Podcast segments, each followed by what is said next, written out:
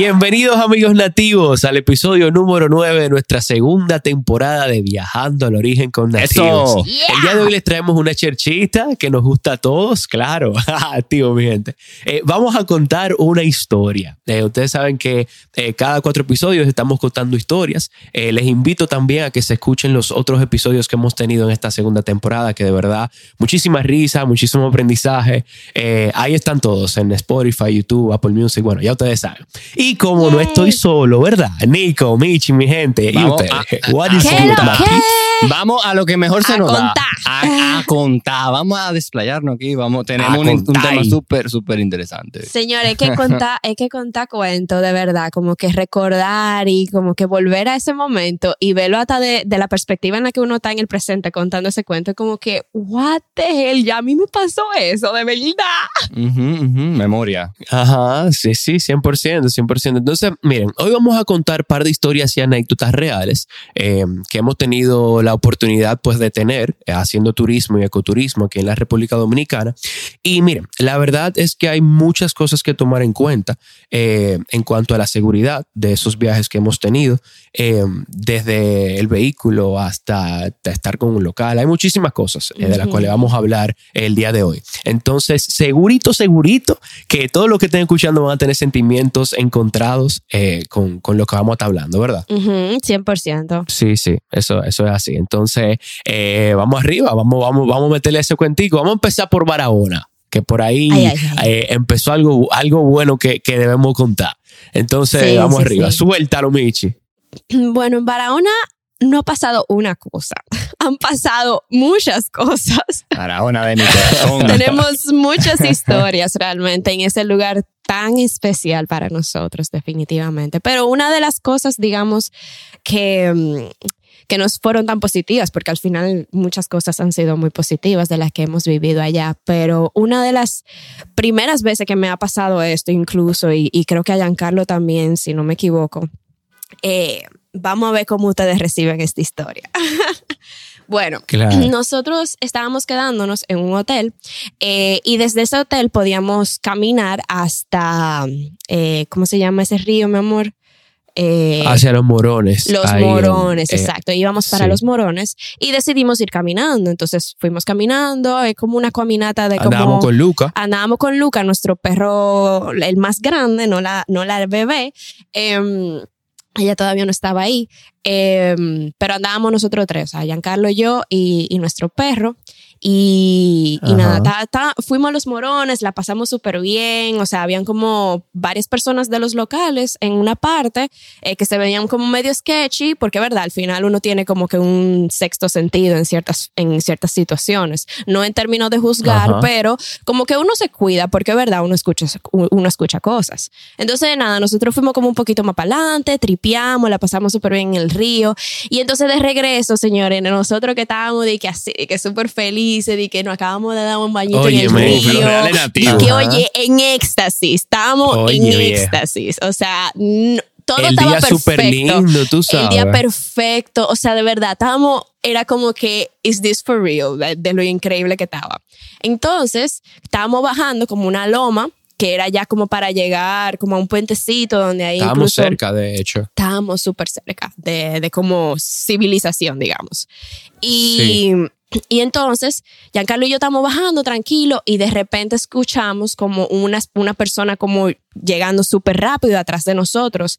Y entonces era un muchacho que estaba como tapado en la cara, tenía una pistola grandísima, o sea, y entonces Ajá. fue directo a Giancarlo porque Giancarlo tenía como la mochila, yo estaba, yo estaba nada más en la, en la ropa.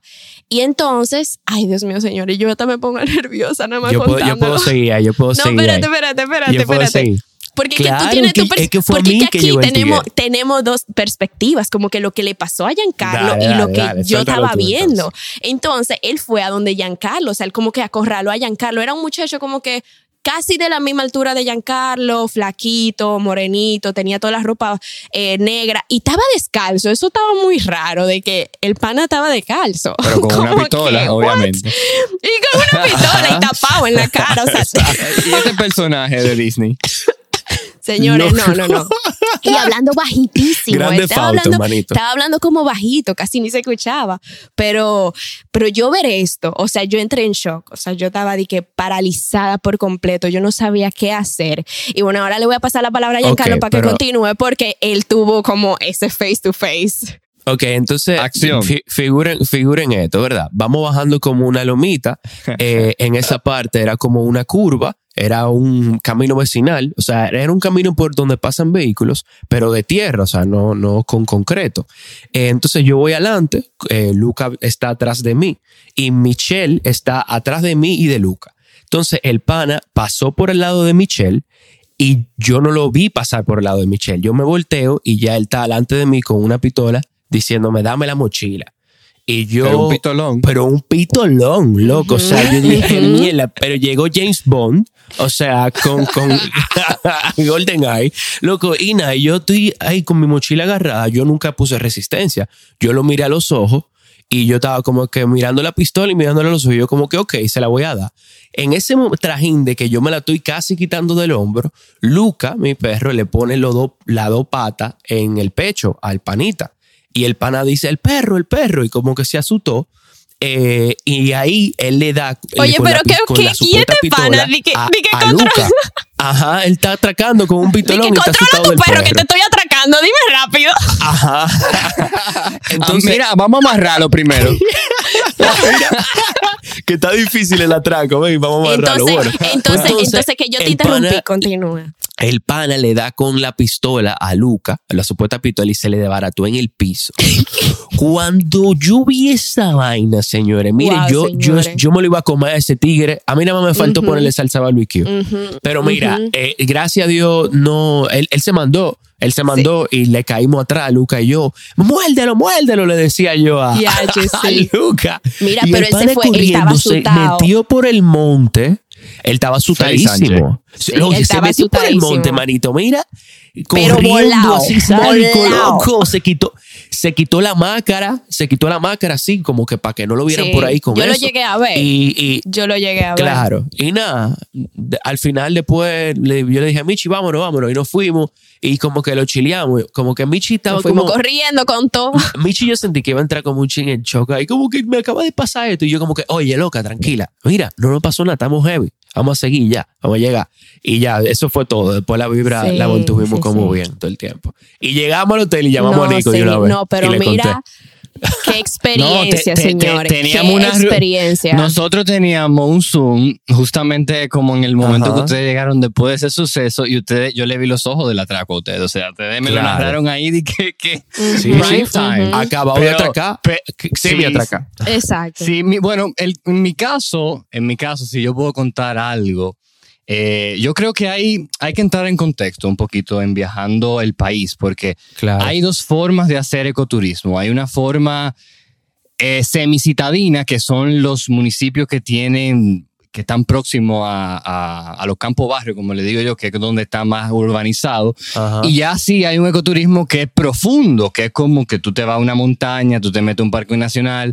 Es muy probable, es muy probable que los viajes cerca de ciudad pasen estas reuniones donde la gente va los domingos principalmente a esparcirse y a, y a recrearse. O sea, los domingos en, los- en los campos, en los pueblos, es lugar donde, donde la gente sale a recrearse. Entonces, lugares como Los Morrones, que Claro. actualmente ha recibido mucha información, mucha, eh, mucha fama, se llenan de gente. Entonces, ahí hay que tener como la pequeña línea delgada. Sin embargo, yo en mi vida he viajado mucho el país a lugares remotos de la isla. Y en ese caso, yo le puedo decir que, miren, nunca, nunca, Michelle y Giancarlo, yo me he sentido de que, que desprotegido. Es que uno va, yo, yo tengo una teoría, uno va como con, y ustedes quizás pueden eh, secundar esto, uno va con una energía a los locales, a la gente de campo y a estas comunidades, que si ha habido alguien que ha querido atracarme, yo creo que dice, no, espera, espera, que a te no. Es que no, porque es que simplemente el, el, el acercamiento, yo siento, la energía que uno expide ahí, es como, es como que no, es que yo no puedo atracar a este muchacho, mejor el que sigue. Claro. Por, por- por- por esa misma energía, Sí, sí, ese amor es con, con que uno se le acerca a, la- a las personas. Y ciertamente hay que tener seguridad, como en todo. A mí, Claro. para decir que se me pasó algo, yo una vez creí, ahí en el lado de Valle Nuevo de Ocoa, Eh, eso es un- lindísimo, esa carretera de que lleva de Ocoa a, a la entrada del Parque Nacional Valle Nuevo. Yo había dejado una cámara en el carro, me fui a hacer un cañón ahí en Ocoa y cuando volví no encontré la cámara. Supuestamente no la encontré. Yo estaba culpando a los guardaparques, de hecho, de ese lado.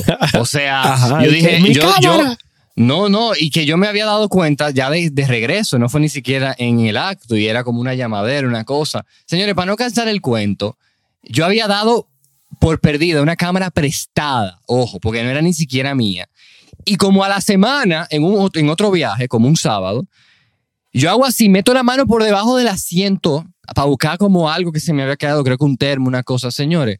Y la cámara no estaba ahí, sin el estuche. Ajá, ajá. O sea que muchas veces también, como que busquen bien. Eh, esto ya quizás saliendo un poquito del tema de la seguridad. Claro, Pero claro. estaba ahí Sí, en mi el usted tenía que, usted tenía que, que buscar mejor. Ajá. Pero- Ah, no, yo busqué bien en mi, en mi ah, mente. bueno, sí, eso, eso, eso Mira, pasa. pero algo que deberíamos entonces de reflexionar aquí, eh, por ejemplo, en la primera, en lo- eh, mi- mira, yo estoy totalmente de acuerdo contigo, Nico. Incluso eh, me encanta ir al campo por ese mismo sentimiento. Eh, y la gente de montaña, Y que ese eh, día de- nosotros no de- dimos una vibra rara. Claro. Fue como que No, estábamos pero- chilling, estábamos súper protegidos en nuestra cabeza. claro, pero que la gente de montaña No, pero que suele, estaban cerca de, servi- de civilización. Ajá. la gente de montaña suele ser diferente, eh, suelen tener otra vibra, suele ser como un poquito más suave todo. Eh, aquí esto está, como dice Nico, próximo a la ciudad, entonces a, la, entre comillas, ciudad, eh, porque ni tan, ciudad, ni tan desarrollado que está esa zona de ahí de, de Bauruco, del municipio de Bauruco en Barahona. urbanización. Pero hay urbanización, claro que sí. Entonces, lo que yo quería decirle era que, miren, si hubiéramos andado con un local de Camino a los Morones, que tuvimos el chance de hacerlo, quizá eso no hubiera pasado.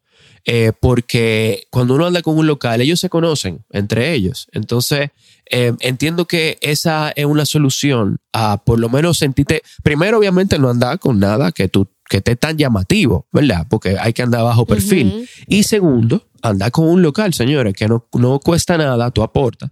Eh, y, y la verdad es que se la saben todas. O sea, no es que no, no es que no cuesta nada, es que al final No, tú le aportas eso, eso eh, digamos, eh, A- a la claro, claro. a la que no- el comunidad. esfuerzo, digo, y la que no verdad que a mí, nada. yo me divierto Ajá. muchísimo yendo con locales. Claro, gente, eso no, sí. gente, gente, Eso sí. exacto. Eh, Hay gente que por ahorrarse, por ahorrarse dos chelitos, di que no va con, con, con local, porque nos sentimos muy millennial, nos sentimos muy tecnológicos, sabemos Ajá. llegar, nos referenciaron Muy bien. aventurero. No, señores. Eh, eh, no, señores, no es, no es solamente por el, por el costo de eso, sino por todo lo que trae eso. Es un intercambio cultural incluso. Ustedes están Claro. intercambiando cultura ahí. Porque es muy específico las costumbres, con lo que hablábamos, por ejemplo, en el episodio pasado de los coloquialismos, que lo pueden escuchar, que está muy chulo. O sea, es todo un intercambio de principio a Claro, fin. claro. Entonces, Sí, Es recomendado 100%. irse sí, con sí, guía. es así. Entonces, vámonos a otros aspectos de la seguridad. Como que, ¿qué más importante para cuidarnos en los viajes? De cosas que no han pasado. Señores, yo pudiera decirlo brevemente. El, lo- el vehículo.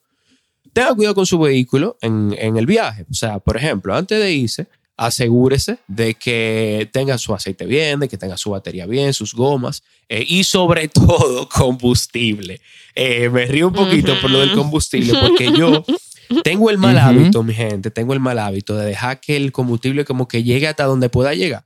Eh, y, y lo- Es que a ti te gusta vivir al límite, es al límite. Eso es, señores. Ustedes están conociendo un poquito a Giancarlo. Giancarlo le gusta estar al límite. No, no, no, no. Eso fue, eso es una- un asunto de un hábito, pero que ya yo lo estoy tratando de superar. El punto es que eh, nosotros íbamos ahí a hacer una experiencia, estábamos haciendo una grabación, que sé yo cuánto, eso fue el otro día.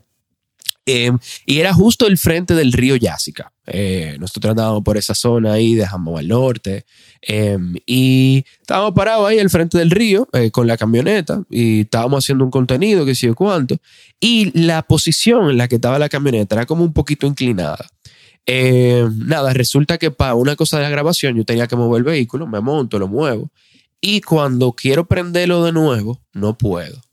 Señores, se nos había acabado el gasoil ahí al frente del río. Ay, Eh, o sea, que, que a, a par de minutos de la, carre- de la próxima carretera, muchísimo más lejos de la próxima bomba cercana de ahí.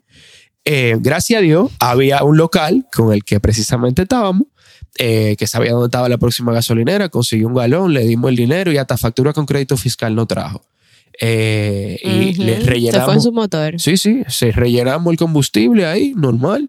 Y gracias a Dios prendió la camioneta. Pero eso es un aprendizaje y sí, eso pero es muy pasamos, tonto. pasamos un buen susto. Claro. Pasamos un buen susto. Sí, ¿no? Y que, y que, que no, que si se dañó la bomba, porque los vehículos de gasoil son Y como estaba más delicados. lloviendo. Sí, ok. Estaba lloviendo también, o sea. Coño. eh, pero es un aprendizaje, o sea, de, de concho, si tú vas a viajar, viejo, y tú lo sabes, no hay el esfuerzo, aunque tú te tardes, porque en ese caso fue, porque estábamos como un poco no vivas al tarde. límite como Giancarlos. No, era que estábamos un poco tarde y en vez de pararnos, porque nos paramos en una bomba y no había combustible ahí. Y fue de que ah, tenemos que irnos a otra. Y fue como que, bueno, si vamos a otra, nos vamos a desviar y vamos a tardarnos tiempo. Y por eso fue que cogimos para allá. Pero nada, eh, no, me, no me estoy defendiendo tampoco, no hay que hacer eso. Eh, y bueno, las gomas también, que es algo que pasa Sí. mucho, ¿verdad? Ujú, 100%. Sí, sí, yo, yo, yo, yo creo en el caso de vehículos y, y ese tipo de cosas, las cosas que uno se lleva de la ciudad al campo en ese trayecto, eh, hay un manual. Hay la incidencia de los accidentes, tanto automotrices como en aviación, por ejemplo, que tengo mucha información, son por negligencia humana. O sea, si tú llevas ese vehículo por la casa, vamos a decirlo así, o tú lo llevas con sus mantenimientos al día, el vehículo por, por, defe- por defecto no, no te va a fallar en una subida, en, en- en- con una goma en la carretera. Entonces, sean prudentes con su vida. Y aquí usualmente eh, le damos larga a los carros. Es como que voy al médico cuando empiezo a sentirme mal. Exacto, No, señores, son, son chequeos, son seguimientos. exacto. Entonces, eh, pasando de la carretera a la montaña, hay un tipo de seguridad, mi gente, que- de la cual yo quiero anecdotar, la seguridad de montaña. La seguridad de montaña. Ustedes saben que gracias a ese término, yo creo, seguridad, nosotros estamos aquí hoy sentados en este podcast, porque yo entiendo que todo empieza ahí, la seguridad. Nosotros vimos hace aproximadamente cuánto, Giancarlo, cinco años, Sí. viajando de la forma que viajábamos al país, que faltaba seguridad. Y hay un sinnúmero de acciones anecdóticas que se puedan contar en cuanto a la seguridad de montaña que no estaban pasando en nuestras vidas en ese momento. Y ya sabemos, porque el resto es historia, lo que pasa en ese momento, que conocemos el deporte, este deporte que hacemos, que se llama barranquismo, para los que no lo conocen, o canyoning, y que empezamos a ver un sinnúmero de movimientos que lo que nosotros hacíamos antes, señores, nosotros agarrábamos de que, mira, este es río, vamos a subirlo río arriba y vamos a Ajá, llegar a una ajá. cascada. Eso está perfecto, eso está perfecto, eso se hace, pero hacerlo sin casco, sin salvavidas, sin primeros auxilios, sin conocimiento de rescate, de autorrescate, de fortuna, óyeme, de estar sin nada de eso hasta con eso, uno ha sentido muchísimo la seguridad. Ujú. Yo me acuerdo, para decir algo en, en cuanto a historia, que había un local, de esos primeros locales, yo creo que ese fue eh, el primer local, eh, wow, ¿cómo que se llamaba? Era el esposo de Beatriz ahí, quien lo, quien lo haya conocido puede secundarlo conmigo, en la zona de, de los cacaos Nizao, que ese señor eh, fue la primera persona que empezó a llevar gente a- al habitáculo, bueno, el tabernáculo, como lo conoce algunas personas, la taína. Y ese señor hubo una ocasión donde nosotros, para llegar desde la culebra hacia el habitáculo, él dijo, no, vamos a cortar el Ay, camino. mi madre. El señor dice, señores, de que vamos a cortar el camino. Ustedes saben, quienes han ido a esas dos rutas, que hay un sendero que te saca, tú puedes bajar el sendero y, y entonces subir arroyo arriba al, al- al tabernáculo, en este caso, de, de la, de la culebra al tabernáculo. Pero no, él quería que voláramos ese tramo, que yo en mi mente, que ya había ido a los dos sitios, dije, ok, tiene como sentido. Lo que yo no me esperaba era todo lo que no esperaba para volarnos ese supuesto tramo que había que volarse, señores. Miren, eso era un despeñadero de rocas y esto es atención a los que viajan ecoturísticamente que, y a un grupo de gente que, que veo en Instagram, que, le- que, que sigo y que le aplaudo la iniciativa, pero que lo están haciendo sin ningún tipo de seguridad. Ese señor nos metió a nosotros por una subida de Espeñadero que cuando teníamos que bajarla para caerle como en la, en la curva esa del habitáculo, fue donde la cosa se puso peligrosa. Se puso tan peligrosa que lo último que hizo ese señor fue bajar a uno de mis amigos que pesaba como 200 libras en la espalda. Porque Ay, el amigo de mío. 200 libras, el amigo de 200 libras no tenía equilibrio para bajar ese despeñadero. Ya ustedes saben cómo Oh estaba ese despeñadero. God. Ay, mi madre, loco. O sea, y nosotros sin casco, sin botiquín, sin Vamos a cuerda. explicar, Pero es que vamos así a uno ni la explicar pasa rapidito bien. ahí. Vamos a explicar rapidito ahí lo que es un despeñadero para que se puedan como poner en contexto. Un despeñadero es una loma de rocas, básicamente, o de de loma de, de piedras que no están tan bien ajustadas. Entonces, eh, las piedras se Que resbalan. cada vez que Ajá. tú pisas, hay deslizamiento Exacto. de tierra. Hay deslizamiento de tierra que es peligroso, incluso para la misma armonía del grupo que va subiendo Exacto. compactado. Entonces, es, fue- es un tema. Y a partir de ahí, la seguridad de montaña, después que vimos el viaje de inmersión de nuestros compañeros boricuas en ese año 2017, que vimos de cerca cómo viajaban ellos y las cosas que podían hacer en torno a viajar la montaña, nosotros dijimos que no, es que este es el camino. Claro. Y después de ahí, señores, miren dónde estamos. Sí. A ley de, de pocas semanas de, de, de, de parir un segundo hijo importante en nuestras vidas. Entonces, eh, señores, nadie sabe. La emoción y la continuidad de algunas cosas pueden llevarlo a, a- a trascender. Mira cómo estamos nosotros desde, desde un término. En Canyon, mi gente, tenemos certificación ahora eh, del 20 al 23 de agosto y del 13 al 16 creo que también hay cupos. Eh, para lo que quieran, sabe viajar Lo seguro en la. Sí, y de hecho está, está en la página ahí de Canyon. Está pues, simplemente para, para los que tengan la iniciativa pues de, de hacer esto un poco más seguro. Entonces, mi gente, eh, siento que repasamos buenos puntos eh, de cosas que hay que tener en cuenta, eh, de la seguridad de sus cosas personales, eh, de, de si van a salir a la montaña, traten de andar con un local, de si van a dejar cosas en el carro, traten de no dejarlas visualmente eh, apetecibles, ¿verdad? Eh, que les dé deseo de, de llevárselo a alguien. Eh, y también eh, lo que estaba diciendo Nico de que se pueden atrever a viajar eh, y mientras más remoto pues es el viaje, usualmente la experiencia es más introspectiva y más segura. Siento que ese también es uno de los buenos aprendizajes que tuvimos hoy. También lo, lo- lo los vehículos, señores. Vamos a ya tener cuidado con nuestro vehículo para que no nos falle en un, en un río, en un viaje de río, un viaje de playa, aventura, lo que sea que, que queramos hacer. Eh, y échenle gasolina a tiempo también. Siento que, que eso yo también me lo voy a coger No para mí. al límite. claro.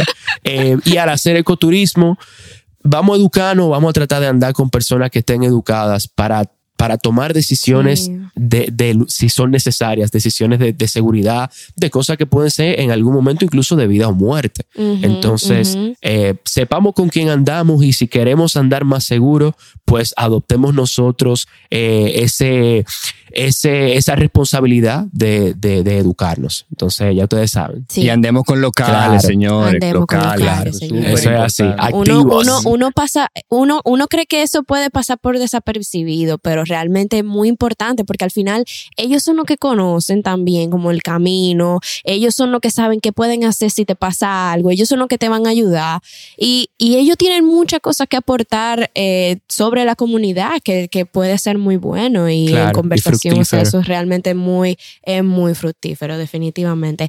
Señores, ha sido un episodio chulísimo. Me ha encantado este segmento de contando historias. Gracias a Nico Claro. que dio esa idea, estuvo chulísimo.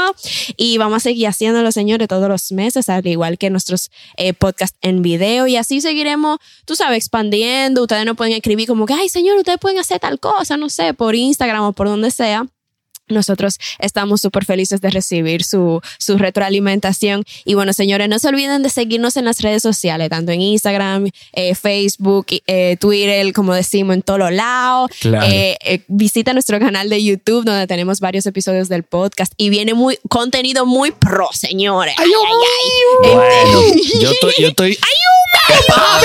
un shout out. Y entonces, Oye, nada, señores. oigan, suéltalo, suéltalo, bichi.